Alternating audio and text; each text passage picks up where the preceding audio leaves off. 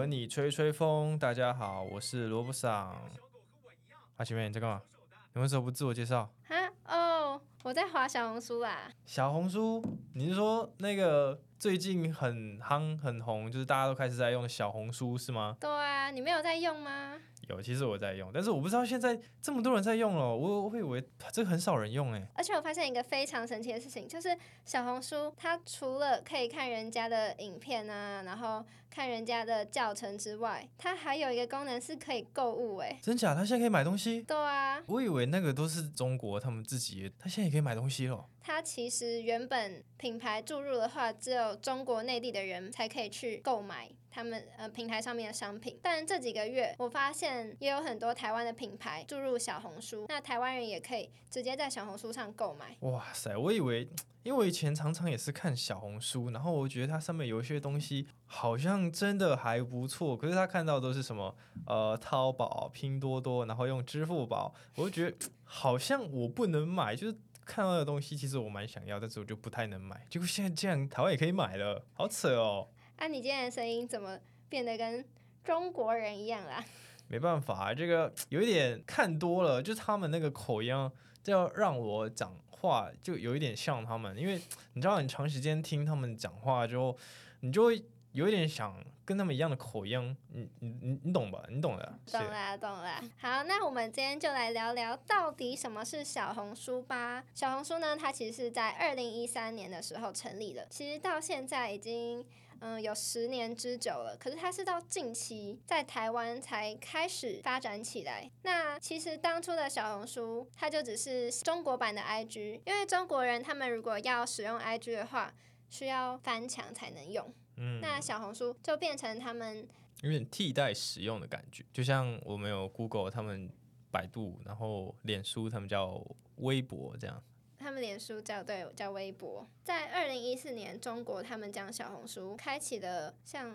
淘宝一样的功能，他们内地人是可以在小红书上购物的。那这边就帮各位就是没有听过小红书的朋友们来做介绍一下，小红书它是一个什么样的软体吧。小红书呢是中国知名的网络购物和社交 App，有人把它比作是中国版的 IG。其实是因为呢，中国内地人如果他们要使用 IG 的话，需要透过翻墙软体，那小红书就有点像是他们的替代选择。所以呢，除了普通人可以在上面分享自己的日常，然后发文、拍影片，它一样也有像 IG 一样有现实动态功能。然后界面呢也是图片跟影音为主，也有分享、按赞的功能。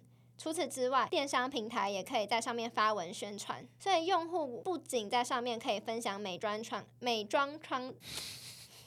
不仅可以在上面分享美妆穿搭，也能单纯记录生活上的大小事。在他们是在二零一三年创立的，二零一四年的时候，他们也开通了可以在小红书上购物的功能，渐渐的跟淘宝、拼多多等其他购物软体有了差不多的功能。对，没错。对，然后就有一点说东抓一块西抓一块，它有 Instagram 的互动性的社群性。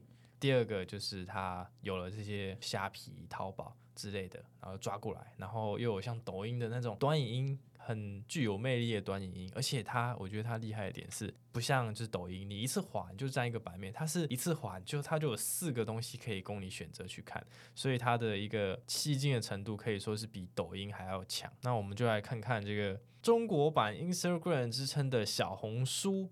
它的主要的功能是在哪里吧？第一个就是它新注册的用户，新注册用户可以依照你的兴趣来选择你喜好的内容。那注册成功的时候，用户在第一时间他能够接触到就是自己感兴趣的贴文，然后系统接下来就会根据演算法去推算，然后慢慢的推荐你更多相关主题的贴文，比如说你。选择发型、美甲、彩妆、美食等你最喜欢的事情，那这个主题它就会慢慢的去推广你。比如说你一开始看了就是什么样的调酒啊，然后它就慢慢就会调给你附近的什么饮料啊，或是一些比较新潮的点心这样子。那它这些除了发型、美甲之类的内容，它还有很多像是科技啊、三 C 等等的主题。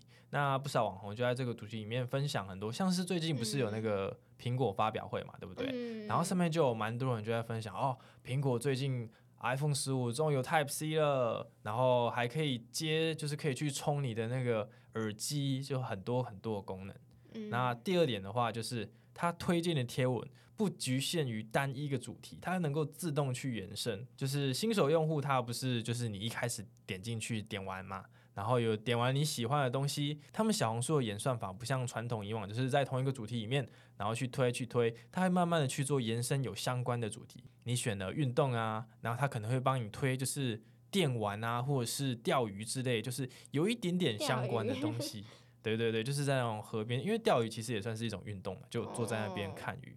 那我觉得小红书它相较于 IG 有一个很大的优势，它不会因为你的粉丝数让你的流量而受到局限。就是假设说我就是一个边缘人，我 IG 粉丝只有二十，那我就是发我发了一个影片，即便我那个影片真的很好笑，内容真的很有趣，但是就是因为我粉丝很少，受到流量的限制，所以很少人可以看到我的贴文。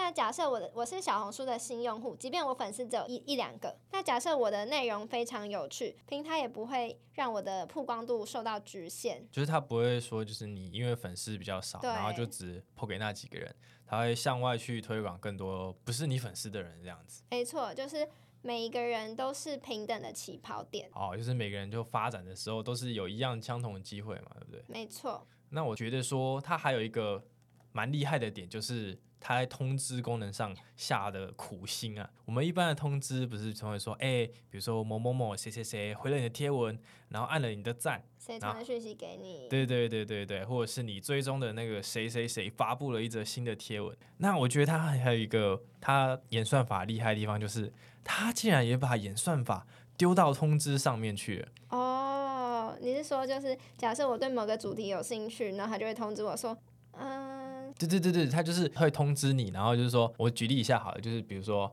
哦，我今天有什有什么水果甜点，我主追踪的主题是水果，然后甜点之类的东西，过一个小时，然后我没有看嘛。快这个看起来太好吃了。对对对对对，他就会通知过来说：“快看这个超好吃的水果圣代，谁懂啊，家人们？”这样子，然后就会会你会感兴趣的内容，它自动不用你点开 app，不用点开小红书，它会在你没有使用小红书的时候，甚至也跳通知给你。